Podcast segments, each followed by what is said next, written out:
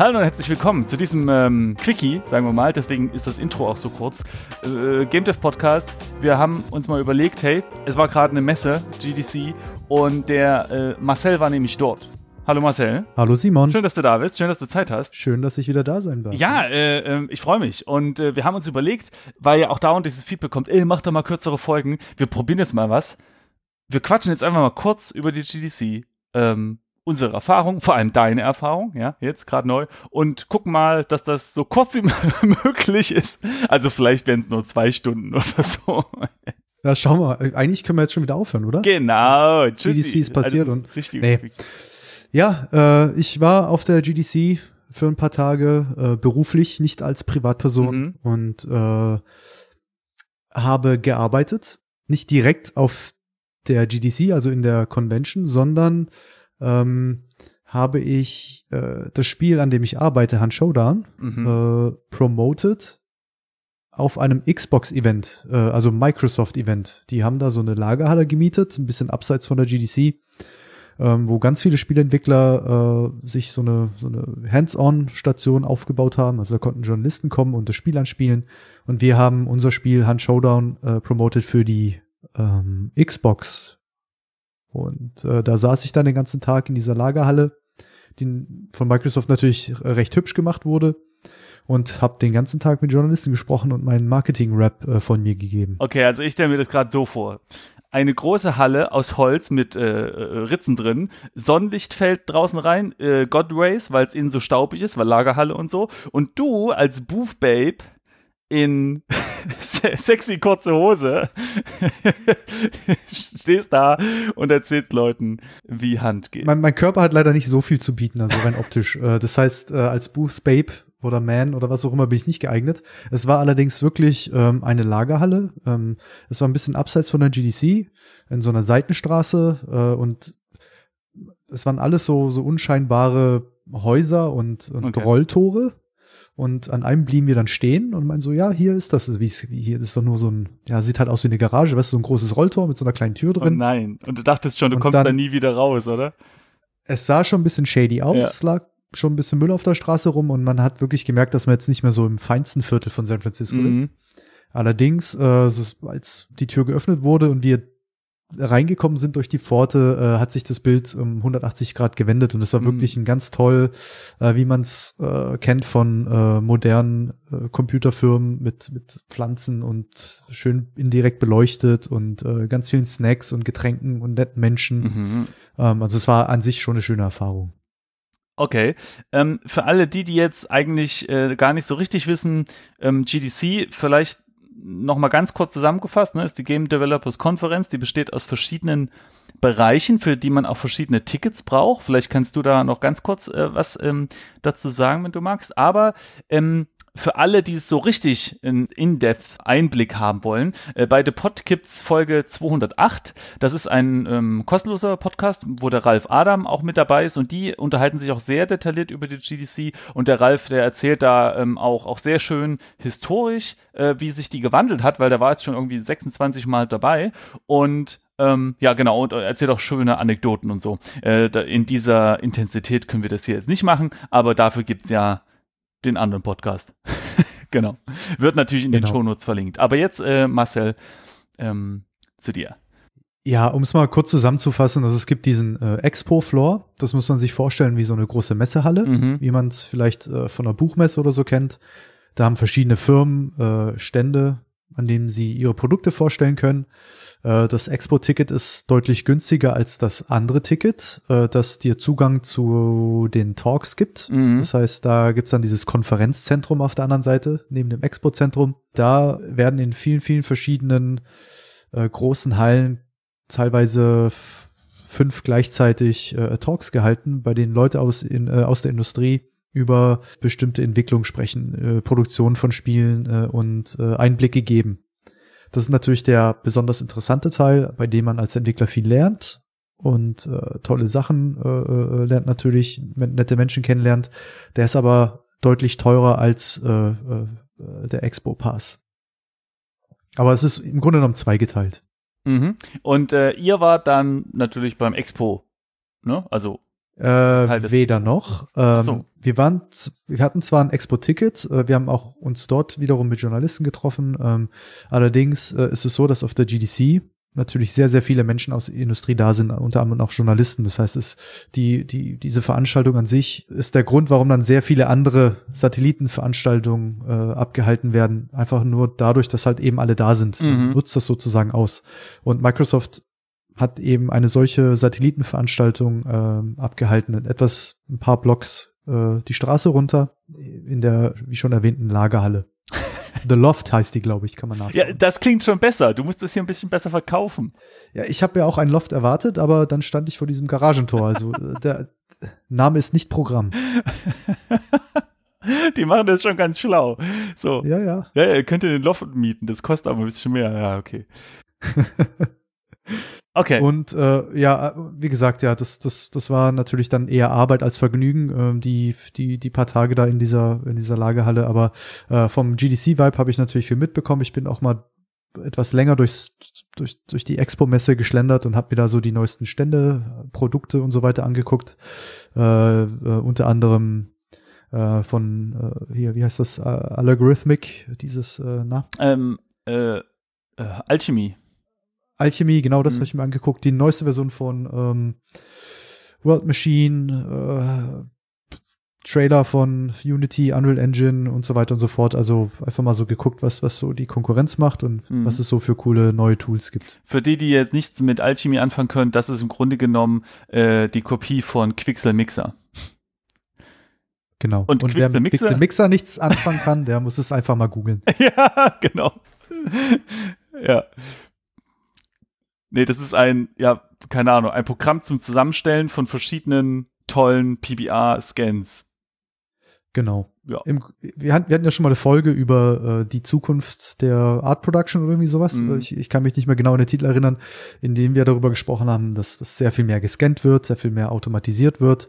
Und äh, Alchemie und Mixer sind zwei Symptome dieser Entwicklung, sage ich jetzt mal. Das heißt, mit ein paar Schieberegler Knopf drücken und so weiter kann man sich schon ziemlich coole, realistische Materialien äh, zusammenstellen und es wird im Grunde genommen immer einfacher, Content für Spiele zu erstellen. Ja, genau. Ich kann mir schon vorstellen, dass die Quixel-Leute da immer so böse rübergeguckt haben zu den Alchemie-Leuten, so, ey, was macht denn ihr hier?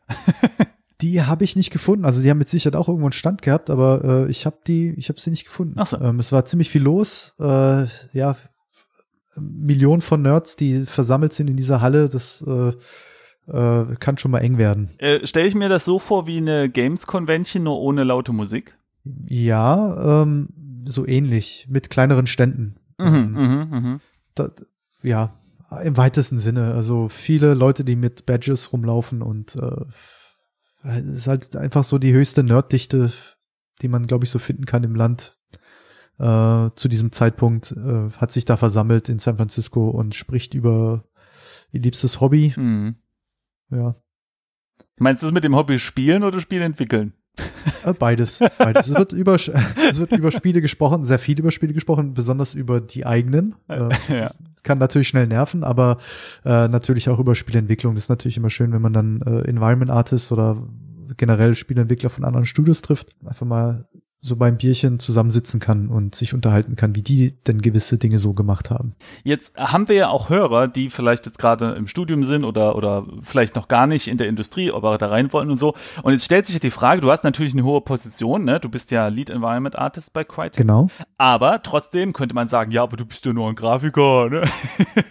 also, was hat dich denn zu dieser Ehre äh, berufen, dass du da hinfahren darfst und, ähm, und das präsentiert hast? Also war das wirklich, weil die gesagt haben, okay, wir wollen jemand aus dem Art Department haben, falls dort kompetente Fragen kommen, da brauchen wir natürlich jemand, der die kompetent beantworten mhm. kann. Oder war es eher so, dass als die Frage kam, hey, wer will zur GDC, dann sind plötzlich alle einen Schritt zurückgegangen und nur du hast gerade nicht aufgepasst und stehst jetzt plötzlich vorne in der Reihe. Ja, ähm, also ich gehöre eher zur Abteilung Resterampe. Das heißt, äh, ich, ich gehöre zwar zum Core-Team von Hard und ich war da so vom ersten Tag an mit dabei. Mhm. Allerdings haben wir ähm, uns andere Spokespersons, das sind die Leute, die mit der Presse reden dürfen, mhm. äh, eigentlich antrainiert. Das sind zwei Menschen, die äh, allerdings keine Zeit hatten, weil sie ja, im, im Büro gebraucht wurden. Und dann war, kam so jemand drüber und meinte, ja, Marcel, hm, soll man wirklich und so. Äh, auf jeden Fall äh, war ich dann am Schluss derjenige, der dann auch nochmal so schnell so ein Pressetraining bekommen hat, äh, sich ein Ticket mhm. hat holen lassen und dann sich zwölf Stunden ins Flugzeug gesetzt hat, um dann hier äh, äh, nett mit äh, Journalisten äh, plaudern zu können. Äh, ich habe zwei Fragen. Erstens, hast du einen Platz bekommen im Flugzeug äh, mit schon viel Beinfreiheit, weil ich war mal zwölf Stunden unterwegs na, zur GDC und das war die Hölle. Äh, und die ja. zweite Frage wäre, wie sieht denn so ein Presse-Dings äh, aus? Also so, ähm, ist das so mit du kriegst so eine Pistole am Kopf und dann ist so eine Liste von Fragen, die du auf jeden Fall nicht mhm. beantwortest. Oder wie, wie, wie wird man denn da gebrieft? Das finde ich ja super spannend.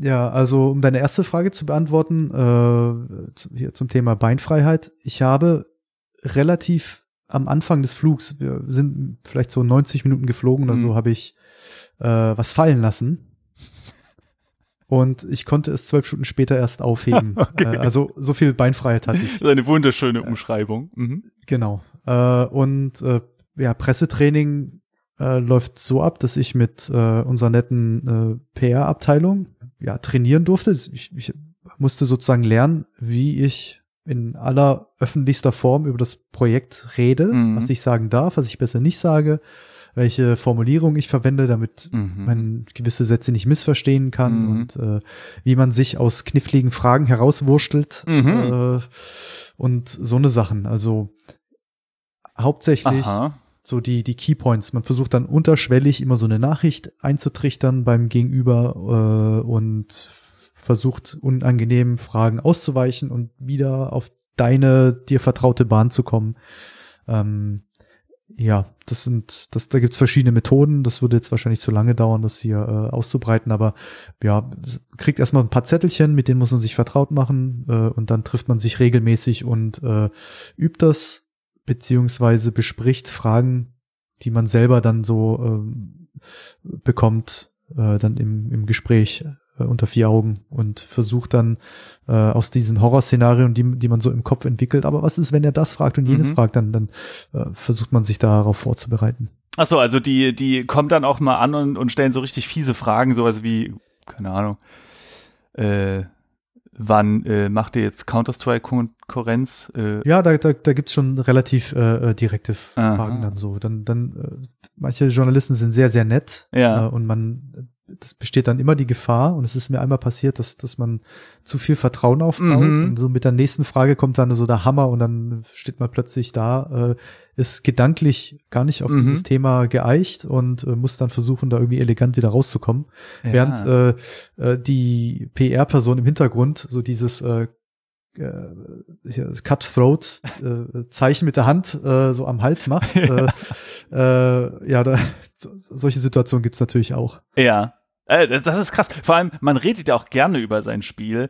Äh, und, und dann kann ich mir sehr gut vorstellen, dass du so da sitzt und auch wirklich gerne mehr erzählen möchtest. Ne? Weil ja, man so da muss man, das, muss, das musste ich lernen abzustellen. Mhm. Ja, das war nicht einfach. Glaube ich. Oh man, ja, das ist aber spannend, dass ihr da so richtig Training bekommt und so. Aber klar, ist auch besser, als wenn man dann am nächsten Tag auf Polygon und Kotaku liest, äh, keine Ahnung, äh, irgendwas ist angekündigt. Genau. Und äh, man lernt da so von jedem Schlag äh, so ein bisschen was kennen. Ich hatte den gelangweilten Journalisten, den sehr interessierten, der überall mitgeschrieben hat, mhm. den sehr müden, der aggressive, der äh, der aggressive, wie der dann gleich reinkommt und sagt so, ey, ich habe keinen Bock auf eure Scheiße hier, aber ich muss jetzt hier sitzen oder was? Äh, so in etwa, ja. Er hat, es hat sich ein Journalist aus, von einem größeren Magazin, ich glaube aus den USA, hingesetzt und äh, äh, war nicht damit einverstanden, dass man in dieser Xbox-Demo von mhm. Hand Showdown äh, die Y-Achse nicht invertieren kann. Also ah. Also die, das Hoch und runter gucken und dann hat er äh, den Controller gedroppt äh, in einer sehr äh, verständlichen Art und Weise und gesagt, äh, I can't play this game. I'm sorry, I can't play. Okay. Äh, und da, da muss man dann auch natürlich irgendwie die Ruhe bewahren und ja, die sind alle gestresst, alle haben Jetlag, ja, alle haben schon 5000 Pitches gehört. Das ist dann die Leute gehen unterschiedlich ja. damit um und ähm, ja. Wow, spannend. Und, ähm, und, und, und was hast du so beim Gelangweilten gemacht? Weil das ist ja das, das Schlimmste, ne? Weil du, du musst ja enthusiastisch sein. Ja, äh, das war auch seltsam. Also ich hatte es zweimal und beim ersten Mal hat sich schon so eine leichte Überforderung eingestellt, mhm. dass man dann so merkt, der Mensch hat so auf Durchzug geschalten. Ich erzähle und erzähle mhm, und zeige mhm. und mache und so. Und der, man, das, man sieht so, ab und zu gähnt er oder guckt so, so ins Leere. Und man muss dann manchmal eine Frage wiederholen. Also man, man ist dann eigentlich derjenige, der die Fragen stellt äh, und nicht der Journalist. Ähm, das, das passiert dann auch manchmal, dass man oh dann, so die Leute wieder dazu ermutigen muss, ihren Job zu machen. Aber ähm, es gibt eben, aber stell dir mal vor, du arbeitest jetzt für so ein Magazin, du hast schon äh, fünf Stunden lang die Spieleprojekte ja, ja, angeguckt und dann musst du dann, dann sagt dir dein Chef, ja, geh doch mal bitte noch mal hier bei Microsoft vorbei. Oh, ich bin total müde und gejetlaggt. Mhm. Ja, jetzt komm, jetzt guck doch mal und mach mal hier und schreib mal ein bisschen was.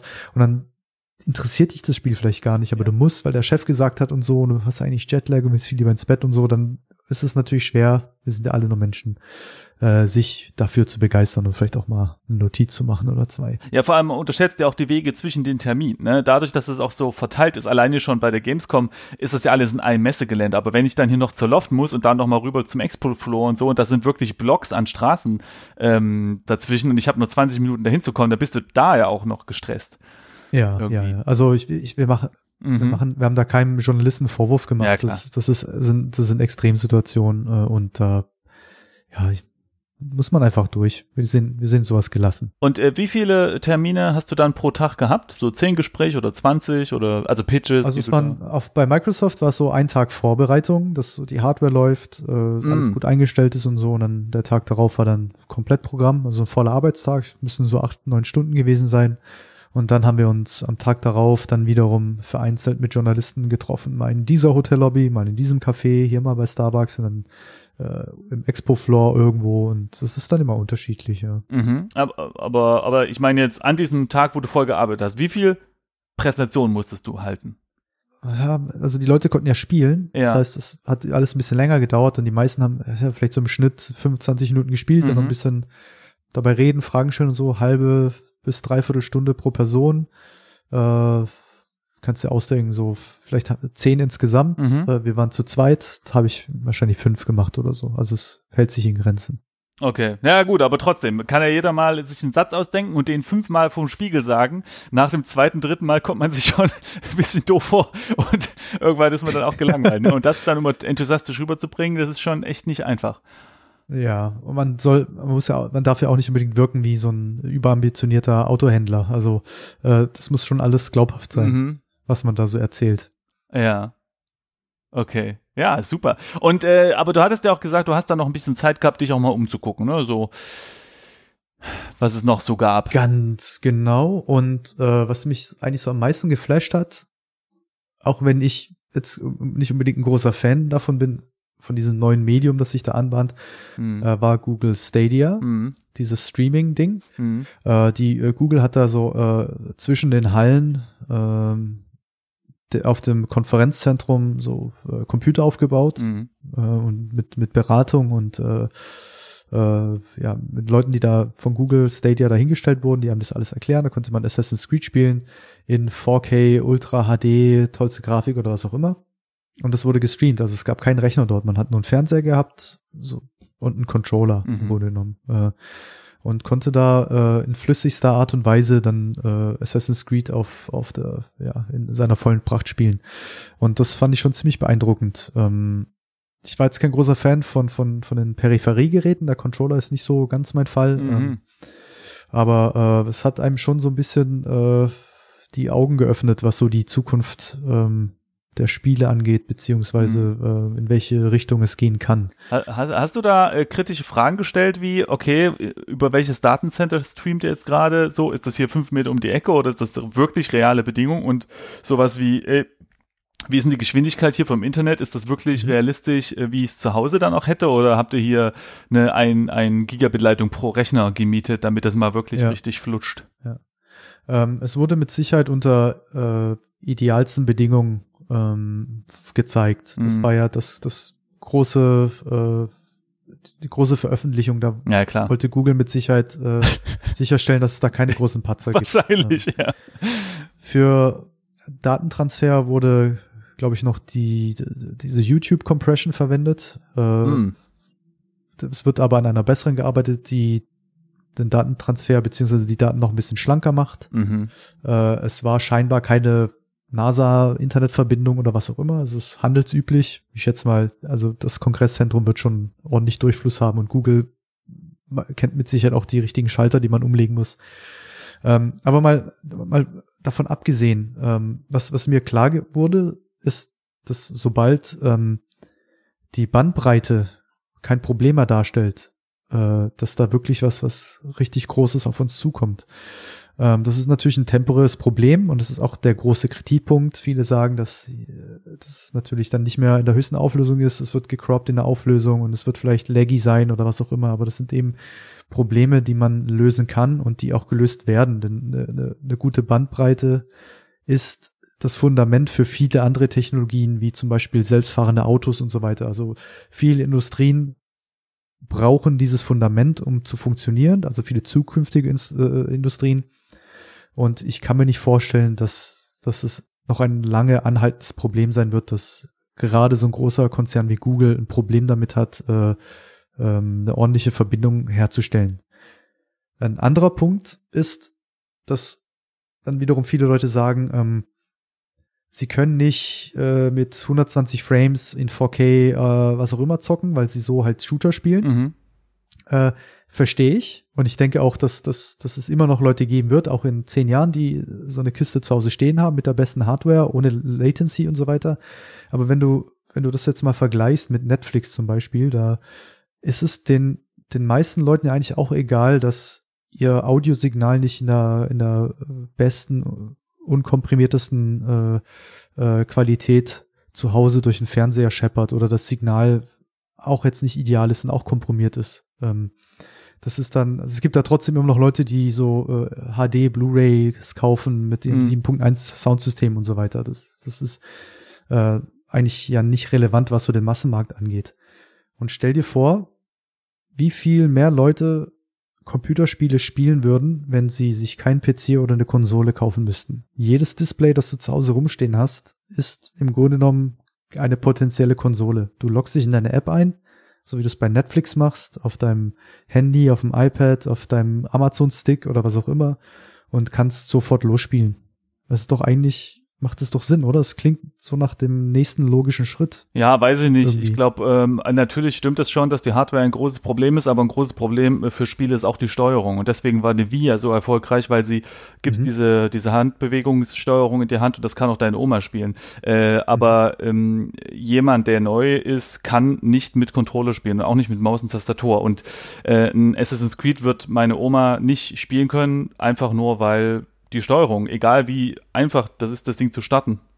Mhm. Aber äh, stell dir doch mal vor, also äh, ich, ich gehe mal fest davon aus, dass ähm, nicht jeder äh, Spieler wird, aber sobald du die, die, diese Grenze, diesen, also die Einstiegsgrenze, die Hürde so, so niedrig setzt, werden vielleicht auch wieder viele von, von deinen ehemaligen Klassenkameraden, vielleicht mit denen du früher gezockt hast, mhm. die jetzt seit 15 Jahren kein Computerspiel mehr angefasst haben, weil es einfach zu umständlich war mit der Xbox, mit dem PC und so, die halt irgendwann aufgehört haben als Teenager, dass man die vielleicht wieder zurückgewinnt, ähm, beziehungsweise ähm, sich vielleicht auch die Art und Weise, wie wir Spiele erstellen, so, äh, dann auf unsere, auf die neue Zielgruppe umschneidern sozusagen. Also Spiele auf dem Handy haben ja auch sind auch, werden mhm. auch gespielt von Leuten, die normalerweise nicht zocken und die werden so designt, dass man sie mit einem Finger spielen kann. Exakt, ja, genau. Ähm, ja. Und da kann ich mir auch vorstellen, dass für Streaming auch Veränderungen am Game Design vorgenommen werden.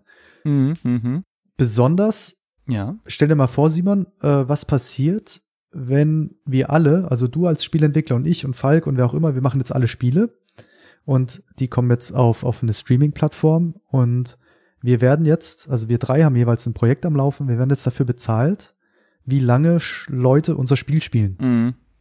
Was macht das mit Game Design? Was, was, was passiert dann sozusagen mit dem Spiel? Äh, werden wir dann anfangen, irgendwelche albernen Mechaniken einzubauen, die uns länger äh, am Spiel halten, was so, ja, vermutlich, so ne? richtig ich mein, suchten lassen oder äh, das, was Free-to-Play für die Spiele halt getan hat, ne? Dass du dauernd gegen irgendwelche Barrieren äh, läufst oder eben tausende Stunden spielen musst und mit trivialen Aufgaben verbringst, ne? Also irgendwie rumgrindest, bis du eben bezahlst, ja. Ja, also ich, das ist etwas, das mir wirklich Sorgen bereitet. Das, das, also was macht diese, dieses Modell, dieses Medium mit den Spielen, wie wir sie jetzt kennen, ähm, mhm. und wie wird man damit Geld verdienen. Ähm, das ist ja eine Sache, die, die wird, ähm, also gerade in Bezug auf Google Stadia wird das sehr oft besprochen. Leider äh, kann man da jetzt noch nicht so gut eine Aussage treffen, weil ja noch nicht mal das ähm, Bezahlmodell bekannt ist. Aber ich habe mal eine andere Frage. Also ich finde nämlich das sehr gut. Du hast ja ähm, äh, angesprochen den, den Zugang eben, ne? Und das stimmt. Mhm. Also wenn du einfach mal draufklicken kannst äh, auf das Spiel und dann startet es sofort, das ist natürlich super cool. Und da habe ich nämlich folgende Frage. Dieses Streaming ist nichts Neues. Ähm, und ich frage frage mich, warum jetzt eigentlich alle so äh, darauf abgehen, weil seit OnLive ist das Ding einfach äh, eine alte Hut sozusagen. Das Einzige, was ich hier sehe, ist abgesehen davon, dass Google eine große eine große Firma ist, die natürlich da ein bisschen mehr Geld reinpuppen kann, ist diese Connection to YouTube und dass du halt mit einem Klick auf einen Link das Spiel starten kannst, direkt im Browser. Dass es im Browser läuft und dass du das so relativ einfach teilen kannst über so einen Link und so. Das sind doch die Sachen, die richtig neu sind. Und alles andere haben wir schon. Oder? Ja, ähm, und ich muss, ich stimme dir zu. Es gab ja, es gab alles schon mal. OnLive, die Idee an sich ist ja keine neue. Mhm. Äh, ich glaube aber, dass jedes Produkt nicht nur, ähm, also von der Idee her äh, unique sein muss, aber man muss auch dann einen guten Zeitpunkt finden. Und ich, ich würde jetzt einfach mal sagen, dass OnLive einfach zu früh dran war. Ja, ja. Äh, und Google jetzt besseres Timing jetzt einfach hatte mhm. oder wer mhm. auch immer jetzt kommt mit einer Streaming-Plattform. Das gleiche kann man ja über die allerersten Tablet-Prototypen sagen, die so äh, Ende der, Mitte, Ende der 90er erstellt wurden. Die, mhm.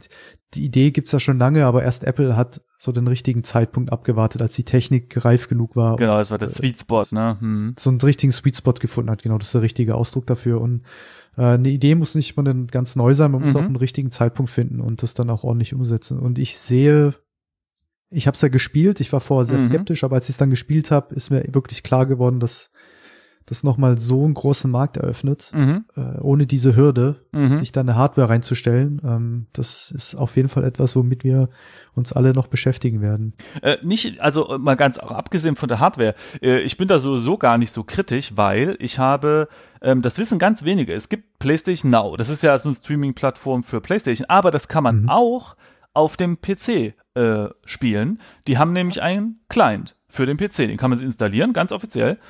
Und hat eine sieben Tage äh, Zeit. Man muss, wenn man sich registriert, irgendeinen PayPal-Account oder eine Kreditkarte eingeben. Den kann man aber sofort wieder rausnehmen. Aber dann hat man sieben Tage Zeit, das kostenlos zu testen. Und ähm, die Bedienung ist ganz schrecklich. Also man kann nicht nach Spielen suchen, man muss äh, äh, mit dem Controller in, in einer alphabetisch geordneten Liste nach irgendwie diesen Spielen sich da durchklicken und so. Es ist wirklich äh, schlimm. Ja, das, das klingt nach Sony, ja. Genau, aber ähm, man kann dann eben dort was auswählen und sofort spielen. Und da habe ich auch gemerkt, hey, das ist so toll. So, oh, God of War, cool. Äh, also die hat nicht das Neueste, sondern die äh, alten drei oder vier, es gab ja noch ein viertes. Naja, auf jeden Fall konnte man super schnell reinspielen. Und ich habe Journey gespielt. Und mhm. ähm, ich muss sagen, gerade für ein Spiel wie Journey, ne, was jetzt nicht auf Reflexe äh, abzielt, ähm, war das völlig okay. Die Qualität war nicht so toll, also Kompressionsartefakte und auch nur in 720. Mhm. Aber es war für diese, hey, ich klicke drauf und kann sofort spielen, eine ne ganz coole Erfahrung. Und daher bin ich da sowieso ganz offen, ja. Und wenn die Verbindungen ein bisschen besser werden und die Kompressionsalgorithmen, dann ist das äh, ganz gut. Und am Anfang kann ich mir auch ein, ähm, ein, äh, ein Modell vorstellen, ein Hybridmodell, ja, dass du irgendwie ein Spiel kaufst ähm, und dann kannst du sofort streamen, während das Ding im Hintergrund mhm. runterlädt. Und wenn es dann fertig ist, dann spielst du eben über deinen PC, wenn du möchtest, ja, weil da eben die Qualität dann besser ist oder die Performance besser oder irgendwas. Ne? Mhm. Ähm, also ich bin da auf jeden Fall äh, auch äh, ein, äh, also positiv gestimmt auf die Zukunft, zumindest als Spieler. Und ich habe große Hoffnung, dass das die quasi Demos wiederbeleben wird, im Sinne von, die Demo ist jetzt das richtige Spiel.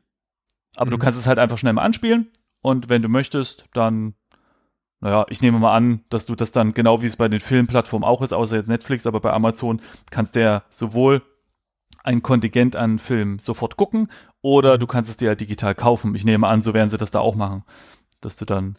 Ja, also ja. ich bin skeptisch, ich habe ein bisschen Angst Mhm. ich, äh, vor dieser Unsicherheit des Finanzierungsmodells, also ich persönlich, ähm, Mhm. äh, weil ich mir, ich erstmal verstehen muss, wie jemand Geld verdienen kann. Also kann man mit einem Journey überhaupt noch in einem in einer Streaming-Umgebung Geld verdienen? Mhm. Das ist erstmal eine Frage, die man beantworten muss.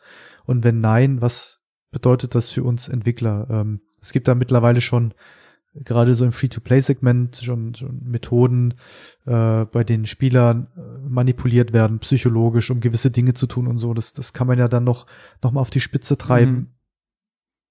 Äh, In so, in so einer Streaming-Umgebung, wenn man die Leute noch länger binden möchte, nicht Mhm. nur nicht nur über äh, In-App-Purchases, sondern vielleicht auch zeitlich, weil man ja um Zeit konkurriert sozusagen in so einer Umgebung. Und ich irgendwie rückt da das Geschäftsmodell eher in den Vordergrund und das Spiel in den Hintergrund, ähm, weil man bestimmte, weil man Dinge in einer bestimmten Art und Weise machen muss, um Geld zu verdienen. Also einfach, ich vermute Ja. mal, das wird die Zeit sein. Ich, ich weiß nicht, wie man sonst anders Klicks, keine Ahnung. Naja, wird sich herausstellen, davor habe ich so ein bisschen äh, Bammel, aber für den Konsumenten ist es die der nächste logische Schritt. Ähm, es macht einfach Sinn. Man, es funktioniert schon für Musik, es funktioniert schon für TV und Film. Äh, wenn das mit der Bandbreite hinhaut und die Leute sind, was Streaming angeht, scheinbar, wenn man sich so die anderen äh, Regionen anschaut, kompromissbereit, was die Qualität angeht. Audio ist eben nicht äh, äh, audiophil, wenn man sich auf Spotify anhört. Mhm. Und man hat halt auch nicht den mega geilen Dolby Sound äh, auf Netflix. Und keiner hat, scheint ein großes Problem damit zu haben, bis auf natürlich äh, die, äh, ähm, die Leute, die es wirklich ernst nehmen. Und ich glaube nicht, dass es bei Spielen groß anders sein wird. Ähm, Ja, man, also auf jeden Fall sind, sind Männchen, äh, und dazu zähle ich mich ja auch dazu, äh, bereit, äh, gewisse Abstriche zu machen, wenn dafür ähm, äh, Bequemlichkeit geboten wird, ne? Und solange da, und da sind wir wieder bei diesem Sweet Spot, ne, ein bisschen mehr Lag oder ein bisschen weniger gute Qualität, wenn dafür das super bequem ist, werden wahrscheinlich die, die meisten Leute akzeptieren, ne? Und dann gibt's natürlich äh, noch eine gewisse Oberklasse, die sagt, nein, nein, nein, ich äh, höre meine Musik nur auf Kristallschallplatten, aber das ist dann eben so. Ist ja auch okay. ja, Ähm, Kristallschallplatten sind die besten. Ich habe aber mal äh, noch eine andere, warte, ähm, Ja. und zwar äh, eine Sache, die ich auch interessant finde, und da kannst du vielleicht noch mehr dazu sagen, weil du äh, entwickelst ja auch an einem High-Quality-Produkt. Ähm, es wird immer äh, vorgeworfen, ja, die PC-Spiele könnten schon lange besser aussehen, aber es wird ja immer für die Konsolen entwickelt, weil dort viel mehr vertrieben wird und deswegen, äh, weil man für diese Hardware arbeitet, äh, ja, arbeitet man eben mit ähm, niedrigerer Qualität. Jetzt kommt Google und sagt, pass mal auf, du hast hier 50 Milliarden Teraflops, du kannst im Grunde äh, machen, was du willst. Wir schalten einfach noch eine extra äh, Serverfarm ein für dein Spiel. Ja. Ähm, jetzt ist es aber so, nur auf eine Plattform zu denken als Entwickler ist, glaube ich, nicht so smart. Weil äh, gerade als Entwickler musst du ja irgendwie gucken, dass du sagst, okay, ich gehe ähm, auf Steam und wenn es geht auf Nintendo Switch und wenn ich Glück habe, sogar noch auf PlayStation und Xbox, also so weit spreaden, wie es nur geht. Das heißt, du wirst vielleicht, ähm, wenn du jetzt, wenn Google sagt, ja, du kannst bei uns Liquid-Simulation farmen, die wird auf keiner anderen Plattform laufen, aber wenn das, ähm, äh, mach ruhig, und dann stell dir vor, du, du entwickelst ein Spiel, wo ein Gameplay-Element dieses Liquid-Simulation in irgendeiner Form ist. Dann wird das Ding wahrscheinlich auf keiner anderen Hardware laufen. Die Frage ist, ob man als Entwickler vor allem am Anfang ähm, sich darauf einlässt und sagt, "Hm, ja, mache ich, oder eher sagt, nee, ich, ähm, ich benutze diese Streaming-Plattform wirklich nur als ähm, erweitertes Marktsegment, aber nicht als ähm, erweiterte Technologie, die ich dann ausnutze in ihrer Performance, die sie mir bietet. Ja. Huh, schwer zu sagen. Ähm, ich würde mal sagen, dass, dass solche Dinge normalerweise immer äh, so langsam erkundet werden von Mhm. der Industrie. Wie weit kann man es treiben? Wie, wie weit darf ich mich in dieses Territorium bewegen, ohne Mhm. hier äh, irgendwie ein Standbein zu verlieren? Und es hängt mit Sicherheit auch davon ab, wie stark dieser neue Markt sein wird und wie viel Geld man damit sich damit verdienen lässt. Äh, wenn es sehr viel ist, ist man mit Sicherheit bereit, in anderen Bereichen größere Kompromisse einzugehen und vielleicht auf Umsätze zu verzichten. Mhm. Äh, am Anfang wird wahrscheinlich jeder auf Nummer sicher gehen und äh, Multiplattform-Produkte entwickeln, nur um sicher zu gehen, dass es halt auch, weiß nicht, auf dem PC und auf der Xbox, also auf diesen Pla klassischen Retail-Plattformen funktioniert und dann kommt das Streaming noch dazu und so nach und nach verschieben sich vielleicht so die Verhältnisse und irgendwann, wenn es ganz blöd läuft, äh, gibt es Spiele, die vielleicht ausschließlich für die Streaming-Plattform äh, entwickelt werden. Also ganz blöd im Sinne, äh, also für, für die Leute, die halt jetzt so eher so Retail-Spiele mögen. Ja. Aber ich muss sagen, also aus Spielersicht, ich freue mich drauf. Ich habe erst ähm, teilweise auch als Entwicklersicht, ich brauchte letztens einen Effekt von dem neuen Doom-Spiel, das wollte ich mir angucken. Ähm, und was habe ich gemacht? Ich habe mir 50 Gigabyte Doom runtergeladen, bin zwei Minuten im Spiel rumgelaufen, habe ein kurzes Video gemacht von dem Effekt und habe es wieder deinstalliert. das hat, das ganze Ding hat irgendwie eine Stunde gedauert runterzuladen oder so und das, äh, da freue ich mich schon auf die Streaming-Plattform, kann ich schnell mal reinklicken, gucken, zack, bumm. Ähm, die Frage ist halt, kannst du deine, deine, ähm, deine Rips noch machen über Stream? Wahrscheinlich nicht, oder? Das naja, ja nicht mehr über deine Grafikkarte. aufgenommen. Ah, okay. Ich, äh, ich dachte, du hast wieder irgendwelche äh, Polygone so, gecaptured ähm, oder so. Stimmt, nee, das geht dann. Oh, stimmt, jetzt wo du das sagst. Oh, Streaming, voll mies. Man kann das natürlich dann gar nicht mehr so gut investigieren, ähm, indem man mal guckt, wie, die, wie das ganze Ding gerendert wird und sowas. Das stimmt. Ja, Modding ist ja sowieso raus wahrscheinlich, ne? Es sei denn, ja. sie bieten da eigene Geschichten an. Hm. Aber ja, stimmt, jetzt wurde Wie gesagt, sagst. also äh, wer modden will, wird weiter modden. Äh, PC wird nicht aussterben, aber ja. äh, wie gesagt, der, der große Markt wird wahrscheinlich eher äh, im Streaming zu finden sein als ja, in, natürlich, ja. Im, am PC, Windows-PC oder was auch Genau, also ich meine, Sinn, ja. ähm, der einzige Zeitpunkt, wenn ich noch mal eine DVD benutze, ist der Zeit, äh, wenn mal das Internet ausfällt und dann. Was machst du mit der DVD? Wir uns angucken und denken, was machen wir jetzt? Und dann, okay, wir können Film gucken. Okay, gut, was haben wir denn? Okay, wir haben zehn DVDs. Die haben wir schon alle, das letzte Mal, als das Internet ausgefallen ist, dreimal geguckt jeweils. dann gucken wir jetzt nochmal diese DVDs. Ansonsten werden die gar nicht mehr eingelegt. Es ist, äh, es ist schon beeindruckend. Vor 15 Jahren habe ich noch gesagt, was? Nein, ich will meine CD und ich will die besitzen. Und was ist denn, wenn mal irgendwie der Strom ausfällt? dann was ich auch als, als Entwicklung total lustig finde, ähm, habe ich so im Büro äh, so aufgeschnappt. Erinnerst du dich noch, als äh, wir auf der GA waren und äh, Steam äh, ja. ja erschien? Ja. Und dann meinte jeder, das ist doch voll scheiße, ich genau. möchte meinem Cut meine Pappschachtel im Regal stehen haben. Ja. Und heute sagen alle irgendwie so, ich möchte mein, mein Spiel in meiner Steam Library haben und nicht irgendwie einfach nur, ich möchte es besitzen in digitaler Form und nicht einfach nur streamen. Also äh, man sieht, dass das oh es einfach nur eine Frage der Zeit ist, bis sich äh, diese festgesetzten äh, Meinungen äh, aufwässern und dann einfach mit der, mit, mit, mit, mit der nachkommenden Generation dann sich verschieben. Ja. Und wir sind so manipulierbar. Wir, wir werden die, wir werden die äh, Old Grumpy Man sein, die noch äh, den 90er Jahren hinterher weinen, als, als wir noch äh, hier äh, Unreal und Deus Ex und äh, Half-Life 1 gespielt haben und so. Und da war noch alles besser und cooler und schöner und irgendwann wird keiner mehr auf uns hören. Das ist einfach so. Und das ist auch besser so, weil es war nämlich gar nicht so geil. Äh, wer sich mal versucht hat, ein Patch manuell runterzuladen von irgendeiner komischen Webseite, die es gar nicht mehr gibt, und den Patch dann zu installieren und dann den nächsten und dann den nächsten und dann den nächsten äh, sequenziell und ach nee, das war alles nicht, nicht toll. Denk doch einfach mal an LAN-Partys zum Beispiel. Es gab, ja. es gab immer jemanden, der Windows neu installiert hat. genau.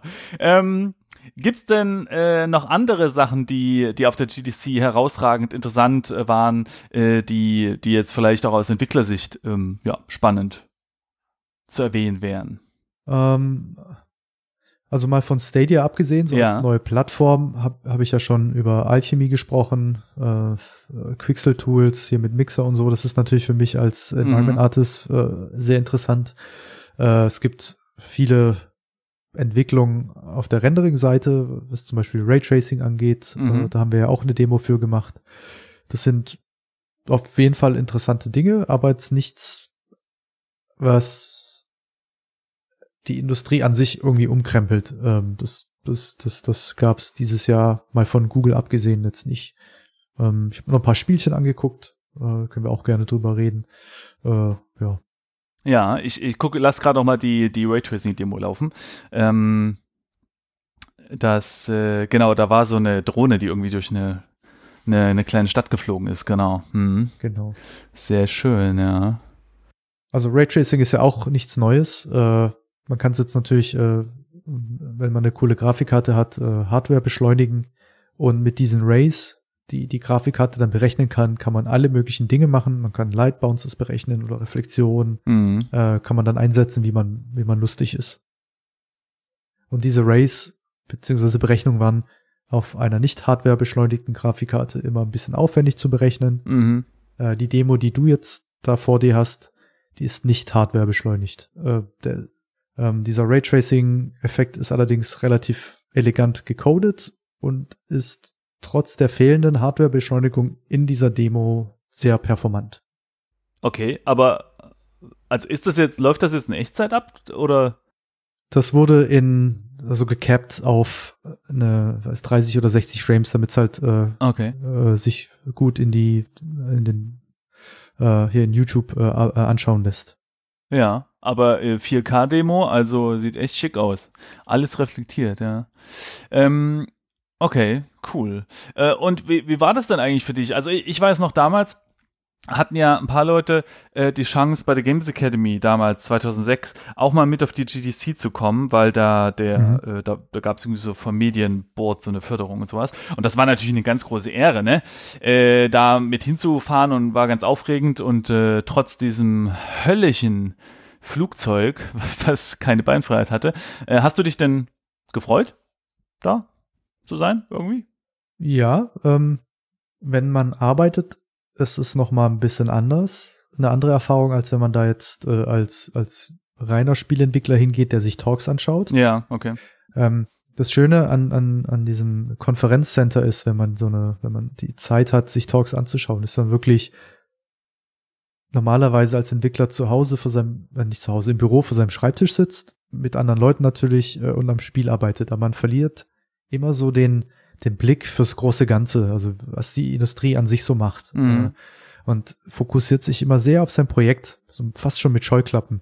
Und jedes Mal, wenn ich so auf der GDC bin und mir so die Talks angeschaut habe und mit Leuten gesprochen habe, habe ich immer so ein, so ein erfrischendes Gefühl gehabt, dass ich Teil von diesem, von dieser coolen Community bin und äh, mhm. man, man hat so über seinen eigenen Tellerrand endlich mal hinausschauen können und man hat über alles reden, sprechen, diskutieren können. Das ist immer ein schönes Gefühl, ähm, mhm. dass, dass, man so unter sich ist, außerhalb äh, seiner vier Wände sozusagen des Büros. Mhm.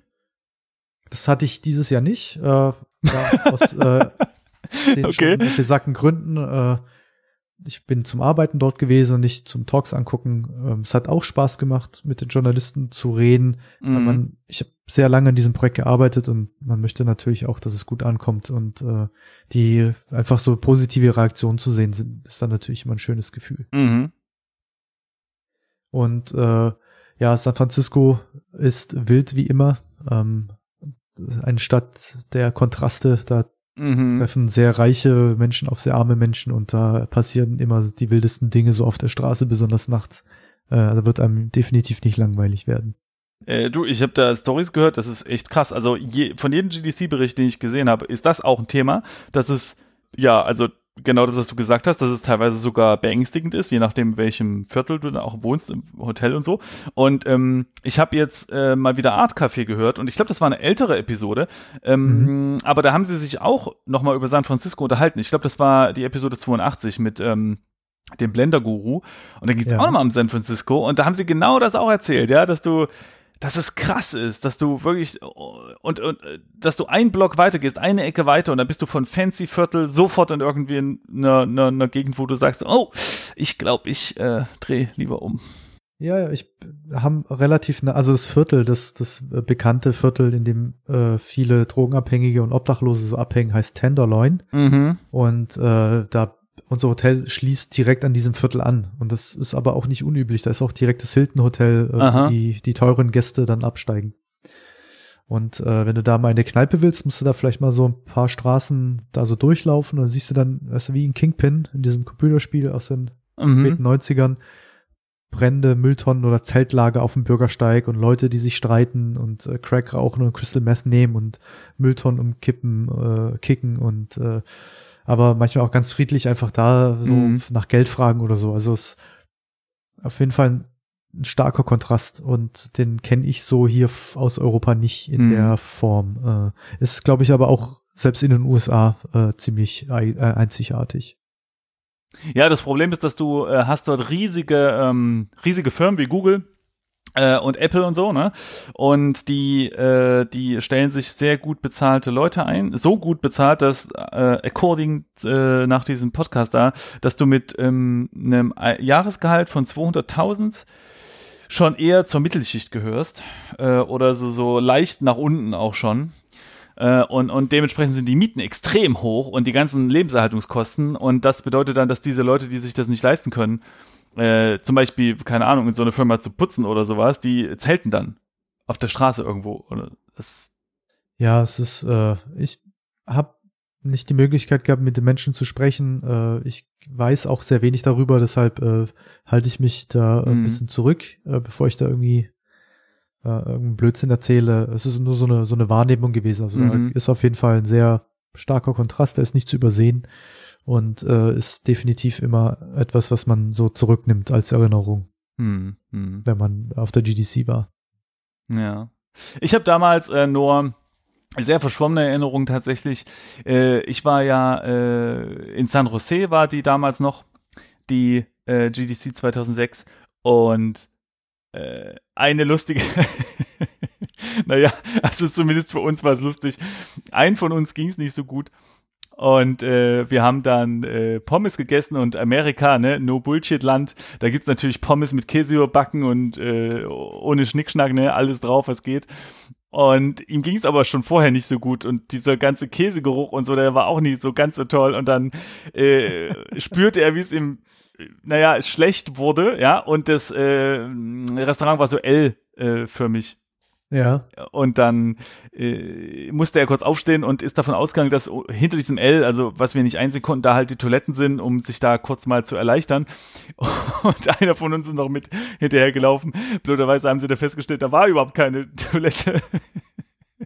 Naja, und dann haben wir nur noch gesehen, wie ein Mitarbeiter des Restaurants dort hinten hin mit einem Mob und einem Eimer Wasser verschwunden ist und äh, da wohl mal kurz sauber gemacht hat, damit die anderen Gäste äh, oje, oje. Sich ja, so, so ist das. Also äh, die Portionen sind auf jeden Fall größer. Die Preise auch. Äh, ja.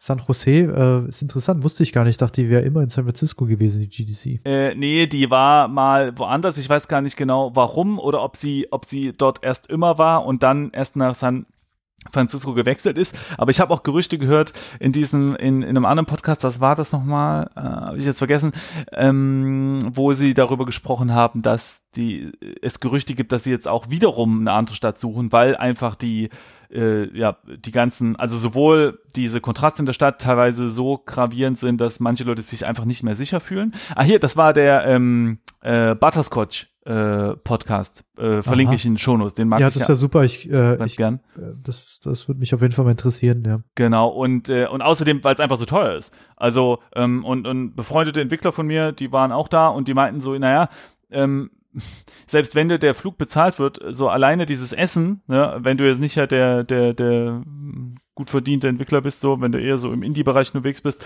allein das Essen so jeden Tag da, das ist schon. Drei Mahlzeiten dreimal, also wenn du sehr, sehr sparsam bist und in den Supermarkt gehst und dir so ein Rap kaufst oder so. Ja, okay. Äh, das kostet sieben, acht Dollar. So, mhm. Da wirst, wirst nicht lange satt, aber meistens willst du auch socialisen, dann gehst du mal ein Bierchen mit trinken und dann isst du da vielleicht irgendwie mhm. einen Burger oder so. Da wirst du pro Mahlzeit schnell mal 40, 50 Dollar los. Mhm, das ist genau. echt äh, nicht zu unterschätzen. Das habe ich, genau, das habe ich auch gehört. Also 50 Dollar war auch so eine Hausmarke, ja. die mir auch ja. angetragen wurde, ja. Krass. Ja, und für die Leute, die ähm, sich das nicht leisten können, äh, da hinzufahren, gibt es ja immer noch das GDC Vault. Das ist so eine, so eine Medienbibliothek, in der alle Talks der letzten Jahre festgehalten werden. Und eigentlich gibt es keinen wirklichen Grund, außer man muss Leute treffen vor Ort, da auf die GDC zu fahren. Ja. Nur für die Talks, weil die, ja. die, die sind alle total gut aufbereitet in einer super Qualität. Man kann pausieren, sich Notizen machen äh, Screenshots machen und so. Das ist natürlich sehr viel komfortabler. Äh, und äh, der dieser Preis, dieser horrende Preis von, ich weiß mhm. nicht, ich glaube so, so ein, so ein äh, Konferenzticket kostet an die 2000 Dollar. Das ist natürlich nicht zu rechtfertigen. Genau, also man muss dazu sagen, man kriegt dann ein Jahr Zugang zu dieser Wort, wenn man dieses Ticket sowieso schon hat. Äh, das ist natürlich dann nett. Äh, aber das ist eine, eine, Erkenntnis, die ich ganz allgemein von so ziemlich jeder Konferenz bisher so gehört habe, dass, also vor allem größeren, auch äh, Chaos Computer Kongress am Ende des Jahres immer, dass es sich eigentlich nicht lohnt, wegen diesen Talks hinzugehen, weil die kann man besser zu Hause gucken. Vor allem sind die dann auch schon so ein bisschen vorsortiert. Man kann sich die besten raussuchen und die ganz entspannt zu Hause äh, ja mitbekommen. Ähm, aber was halt immer schön ist, ist mit den Leuten sich zu unterhalten. Und vor allem gibt's dann ja auch interessante Zufallsbegegnungen. Ne? Ich war zum Beispiel ein großer Larian Studios Fan, weil ich das erste äh, Divine Divinity sehr gerne gespielt habe.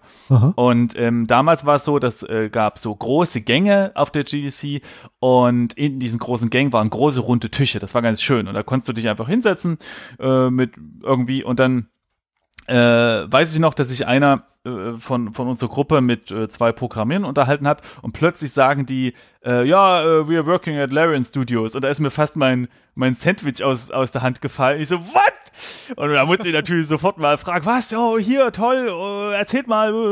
Und das war natürlich super spannend, ne? Ja, wenn man so, man, manchmal trifft man so seine Ikonen äh, und ja. wird, das dann, dann es, es äh, flippt man so vom selbstbewussten Entwickler zum absoluten Fanboy äh, in kürzester Zeit äh, und kann man auch nichts dagegen tun. Das ist halt einfach so. Ja, und vor allem, weißt du, was krass ist? Ich schick dir gerade mal, warte mal, äh, ich schick dir mal, kennst du Ben Cloward? Cloud. Äh, Skype oder äh, hier? Ich, äh, genau, ich schicke das mal auf Skype. So. Ähm, wenn du die Webseite siehst, wirst du die wahrscheinlich wiedererkennen. Die haben wir nämlich. Ach früher. klar, natürlich, ja. Genau, so, mhm. pass auf. Ich sitze in irgendeinem Vortrag, da ging es um, genau, das war von Genau, das, das, ist ganz spannend eigentlich. Das ist von Nvidia und dieser Nvidia-Typ hat verschiedene coole Sachen erzählt und eine dieser Sachen war, dass er gezeigt hat, wie man mit Maps einfärbt, äh, so dass die Objekte, wenn sie nach hinten in der Szene geschoben werden, wirken wie als würden sie in Nebel verschwinden. Kenne ich noch, ja. Genau, das haben sie ja in dieses Nvidia Normal Map Tool direkt auch eingebaut.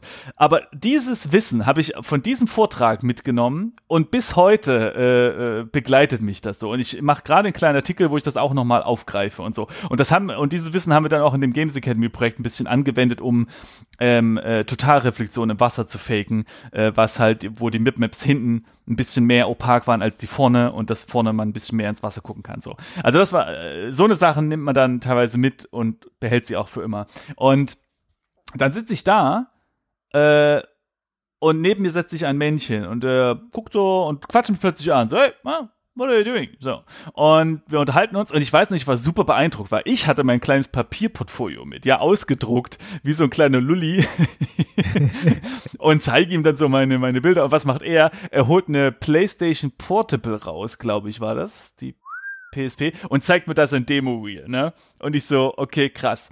Und das war Ben Cloward. Das war dieser Typ und das habe ich erst später gecheckt, weil ich ihr dann seine Visitenkarte natürlich bekommen habe, ne? Und dann habe ich dann zu Hause geguckt und ich so, was? Das ist der, von dem haben wir doch die Tutorials immer angeguckt. Mann. Ja, das ist, das, äh, ich, ich mag das auch immer total, wenn man die Menschen dann kennenlernt. Manchmal ist es besser, wenn man seine Idole nicht kennenlernt. Das stimmt. Es sind oft Idioten dabei. Ja. Aber es ist auf jeden Fall immer ein äh, äh, ein, ein interessantes äh, Erlebnis, an das genau. man sich erinnert. Und im Falle von Ben, das war super, super nett. Und, ähm, und so eine Zufallsbegegnung sind natürlich toll. Äh, auch auch äh, eine Sache, die mir in Erinnerung geblieben ist, irgendwann, äh, da ist ja viel Trubel, man ist müde, Jetlag und so, und irgendwann hörst du so Geigen gespielt und dann äh, gehst du da um eine Ecke und da sitzt eine Frau, äh, die Geige spielt und ihre CD verkauft. Das war sehr, sehr, sehr, sehr angenehm. Die saß da einfach auf diesem Teppichboden für diesen weiten Floren. Das war sehr Auf schön. der GDC. Auf der GDC, genau. Also, ja, also dann, äh, dann haben sich die Zeiten definitiv geändert, weil für so einen kostbaren Platz auf der auf dem GDC-Floor äh, musst du mittlerweile ziemlich viel Kohle bezahlen. Äh, nee, ich meine mit Floor wirklich den Floor, also den den Teppich Floor ja, zwischen ich den mein, verschiedenen. Ich meine auch den den Teppich zwischen Echt? den Konferenzräumen. Ja, okay. Da haben, da haben äh, äh, große Firmen äh, sich äh, Stände angemietet und okay. verkaufen da alles Mögliche von, von Grafiktabletts bis Ubisoft hat den großen Stand, Google hatte mhm. diesen diesen Teppichplatz mit Stadia. Also ja. der wird mittlerweile richtig vermarktet, damit wird Geld gemacht. Ja. Heute könnte da, glaube ich, keiner mehr Geige spielen. Da bist du mit, mit dem Arschtritt hinaus befördert, glaube ich. Ich habe, ich habe den äh, Game Dev Unchained Podcast zu GDC gehört und die haben ja. erzählt, dass normalerweise ist dieser Platz, wo Google war, Normalerweise ist dieser Platz für Entwickler. Also da sind halt dann irgendwie Tische und Stühle und so, und du kannst dich hinsetzen und ein bisschen chillen und äh, dich verabreden. Und dieses Mal war es halt so, nee, nee, sorry, Google hat das alles gemietet. Böse Google, böse. Ja, es gab jetzt eine sehr viel kleinere Indie-Ecke ähm, mhm. als in den letzten Jahren. Und das war natürlich schade. Äh, es waren, ich glaube, ich habe noch fünf oder sechs äh, kleine ähm, Game Stations gesehen, auf denen Indie-Entwickler ihre Spiele vorgestellt haben, okay. die alle sehr, sehr, sehr cool waren. Äh, aber ja, Google hat und Ubisoft hatte auch einen Riesenstand, äh, haben da natürlich äh, sehr viel Platz für sich beansprucht. Ubisoft, eine kleine Anekdote, hat eigentlich alles richtig gemacht. Die suchen gerade sehr viele Leute. Mhm. Äh, also sie heiern wie verrückt. Meinst du jetzt äh, in Bezug auf Amerika oder auch Deutschland? Weißt du? Generell die Firma, glaube ich. Ähm, okay. Mhm. Und was macht man, wenn man Spielentwickler braucht? Na klar, man geht auf die Spielentwicklermesse, auf die GDC, da sind ja sowieso alle. Ja. Und äh, statt sich teure Werbung auf dem GDC-Gelände zu kaufen, haben sie sich so einen Bus gemietet, so ein, weißt du, wie so ein Doppeldecker Touristenbus, so ein roter, mhm mit so Glasdach mhm. und haben an die Seite ein immens großes Display geklebt, das im Grunde genommen die gleiche Fläche hatte wie der, die Seite des Busses. Und da lief auf diesem Bildschirm äh, die, die Stellenangebote durch. Äh, Hallo Ubisoft, we are hiring.